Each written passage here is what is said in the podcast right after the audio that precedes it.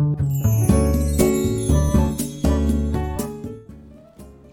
い、おはようございます。美容師をしています。カナダと申します。このチャンネルではスマート経営をすることで一人サロンでも利益を最大化することができた僕が経営のことや美容のことをお話しする、ま、あの毎朝7時にお話をしています。はいえー、今日は僕の大好きなだった大好きだったお店がなくなってしまったというそんなお話をしようと思います。あのライオンコーヒーって皆さんご存知ですか？まああのカフェなんですよね。あの,、うん、あのカフェなんですけどあハワイにハワイにあるお店。お店っていうかハワイに、まあ、ハワイが発祥というかあのそうライオンのこうなんていうんですかねロゴマークというかであのフレーバーコーヒーが有名なんですよね。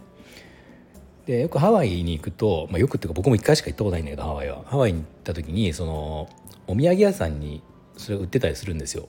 で確かそのショップコーヒーが飲めるお店も確かハワイにあるだと思うんだけどそので、まあ、そういえばそのライオンコーヒーっていうのはハワイにあってでそのライオンコーヒーが日本にできたんですよちょっと前に。これがあのー、確かねその僕愛知県の岡崎市に住んでるんですけど岡崎市っていうとこに住んでて岡崎市にある、まあ、イオンがあるんですよね。そのイオンに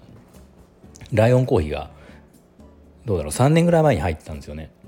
うん、であのー、なんかその時コロナの真っ最中でで確か最初その、えーとハワイからハワイ以外で第1号店がその岡崎のイオンだったんですよ。でで結局あの最終的には1号店はシンガポールの方に持ってか、えーと、世界初の、えー、ハワイ以外のお店っていうのはシンガポールの方にできてしまってそっちが要は1番になっちゃったから実質2番なんだけどなんかどうもそれがあのまあ、コロナとかの影響でこう材料とかねいろんなあれがまあ狂ったじゃないですかいろんな世の中のことが。でそれによってあの納期納期じゃない、えっと建築えー、とお店のオープンが、まあ、ちょっと遅れたりとかしたから、まあ、結果そのシンガポールに次いで2番になったらしいんですけど当時ね。今はちょっとどうか分かんないです。どこにあるか分かんないけどその岡崎愛知県の岡崎市にライオンコーヒーイオンに入った時に、まあ、その世界で1番2番とかそんな状態だったんですよね。今日本にもその店舗があるのかどうか分かんないけど、うん、でそれができて、まあ、僕はそのハワイに以前行った時に1回確か飲んだことがあってで改めてその飲んだ時に、まあ、すごくコーヒーもともと好きではあるんだけどそのフレーバーコーヒーなので、まあ、香りが結構ねバニラとか甘い香りとかココナッツとかいろんなやつがあるんですよチョコレートとか。でも味はコーヒーみたいなねなんかやってそれはすごく僕なんか好きでなんかこうコーヒーの、まあ、カフェインもいいんだけど香りにすごく癒されるっていうのがあるのあ自分で感じててそれを。だからなんか毎日飲んでたんですね。朝晩。必ず飲んでたしだから1日2回は絶対飲んでてなんかすごく癒しだったんですよ。でそのもうこうお湯を入れてできるやつっていうのをこうストックを買ってきて切れそうになったらストックを置いてみたいな、まあ、ストックも2つぐらいないと不安だったりとかみたいなぐらいもう切らさずに置いてあったんですよ。で最近、まあ、この収録をしているこの日なんですけどさっきあのストックがなくなりそうだったので行ったんですよイオンに。イオン近いので歩いて行ったんですよね。そしたらなかったんですよ店が。ライオンコーヒーなくなってて。あのー、まあ探した一応見たらネットでその買える店はあったのでいくつかコーヒー自体は。まあ買おうと思えば買えるんだけどなんか僕はそこに行ってさっと買えたのがまあなんか良かったんですよ。嬉しかったんですよ。そうそうだからすごく寂しいなっていうの一瞬どうしようと思っちゃったんだけど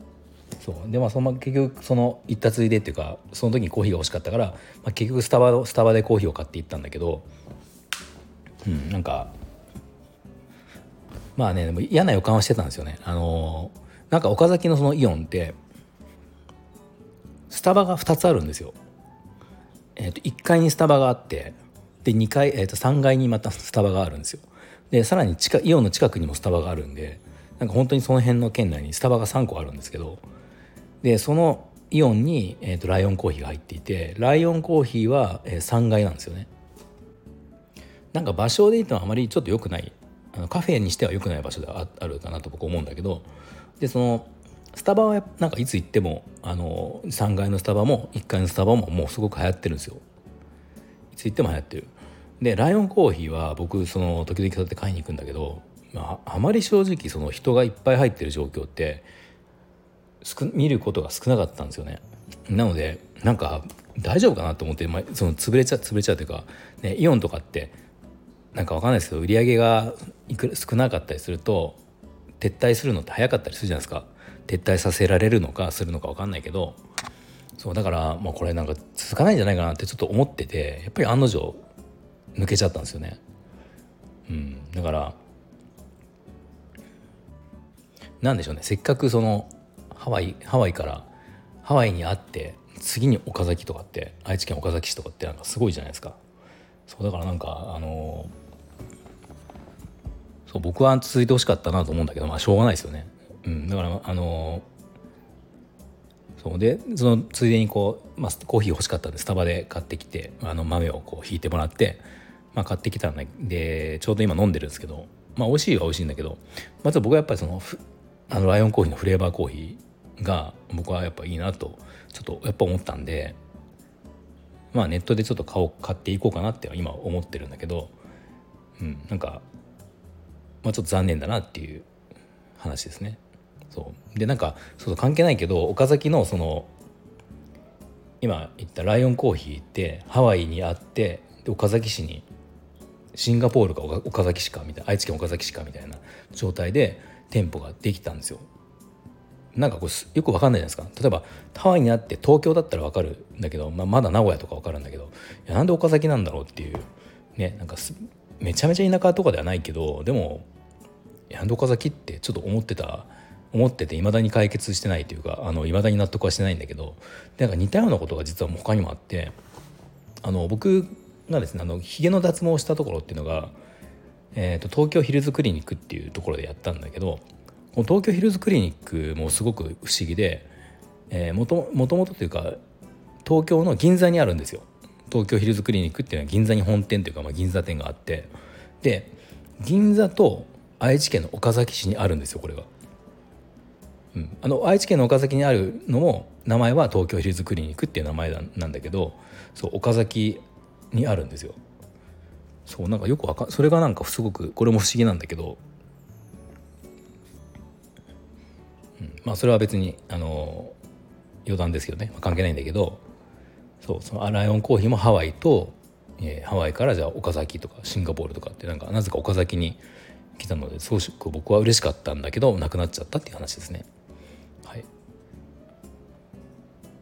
なんで今後はちょっとネットで僕はライオンコーヒーを買ってみようかなと思います。結構あのコーヒーがあの苦手な方、まあ、僕の中僕の妻の、えー、妻の友達とかママ友が遊びに来た時に出したりするとすごく好評なんですってその女性に。そのコーヒー苦手な女性でもなんかこれはすごい飲めるって言ってそのフレーバーも確かにいいんだけどなんかコーヒーにしては飲みやすいんですよね。濃くしても薄いコーヒーは僕はあんまり今好きじゃないんだけど濃くしてもそのなんだろう苦みっていうかすごく苦い苦みっていうのはないんですよ。だから飲みやすかったからなんかすごくこうコーヒーコーヒー飲みたいけどなんかちょっと苦みやなっていう人とかにはすごくいいのかなと思います。全然ブラックで飲んでもあの独特のコーヒーの苦みっていうのが少なくてフレーバーが結構こう先に来るのでうん、なんか、まあ、かといって口に入れると甘くないっていうね。甘い香りがするんだけど甘くないっていう不思議な感じでちょっと癖になるんですよ。だからコーヒー苦手だけど飲みたいなっていう人はすごくおすすめなのであの、まあ、ライオンコーヒーでネットで探すと売ってると思うんでもしよかったら飲んでみてください。はいでは、えー、今日僕の大好きな店がなくなってしまったというお話でした。はい最後まで聞いていただきありがとうございました。あの一つお知らせをさせてください。今ですね僕の Kindle 本が発売になっていますのであの一人サロン一人サロン美容師のリアルというあの本ですね。Kindle 本電子書籍ですね。であのまあ、価格購入は1000円です。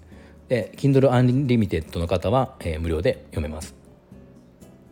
まあ、僕が一人サロン、えー、美容師をやって、えー、一人サロンにこう移っていったこの理由だったりそのなんでそうなったかとか実際今の僕の生活、まあ、収入であったりあの時間とか休みとかってどんなふうに変化してきたかとか。じゃその、まあ、今は僕は幸いその軌道には乗ってきてるんだけどこの軌道に乗ってない時まだまだこういろいろ僕は試行錯誤してさまよってた時から一人サウンドして軌道に乗った乗るまでの間どんなことをしたかっていうことをあの、まあ、僕は結構それを10年間かかってやってきたんだけど、まあ、これからもしやる人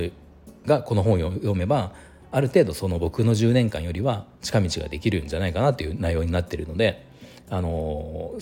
多少なりともこう、えー、お役に立てるんじゃないかなと思っています。のでもしよければ、えー、読んでみてください。はいよろしくお願いします。